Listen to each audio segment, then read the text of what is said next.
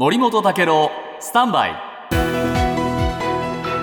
長官読み比べです、はい。今日産経新聞ですね。ロシアは、えー第二次大戦の対ドイツ戦勝記念日を今日迎えました、はい。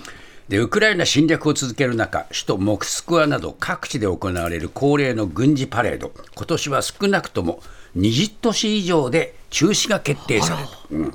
これね大きいですよねでやっぱりね、えー建前上は無人機攻撃などを踏まえた安全対策っていう理由なんだけれども、どうやら侵略による人員や兵器の消耗を隠すためじゃないか、まあ、こう見られているというんですね、でこれ、アメリカのシンクタンク、戦争研究所が言ってるんですけれども、えーロシア戦力の消耗を覆い隠そうとしている可能性が高いと、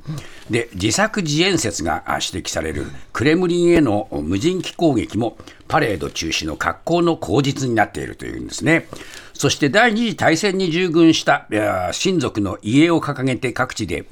市民が行進する、これ、不滅の連隊というのがあかあのあるんですけれども、これも今年はね、見送られたっていうんです。なぜならば、ウクライナ侵略で戦死者が、えー出て、その遺影を掲げて市民が行進して、えー反戦ムードが高まるのを、これね、やめたいという、そういう思いだというんですね。で、一方、読売新聞。こういう人手があかなり深刻な犠牲を払っている中で、ロシアはキーウへ攻撃を、えー強化しています。な、どういう攻撃か。えーこれ、無人機。ドローン攻撃で、えーこれ、えー狙っているっていうんですね。で、結構ね、60機えー使ってウクライナを攻撃したうちの36機がキーウ。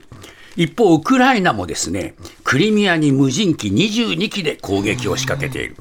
これはね、どちらかというとね、ロシアもウクライナも人的犠牲者が非常に深刻だっていうことの裏返しで、この無人機を使ってるんですね。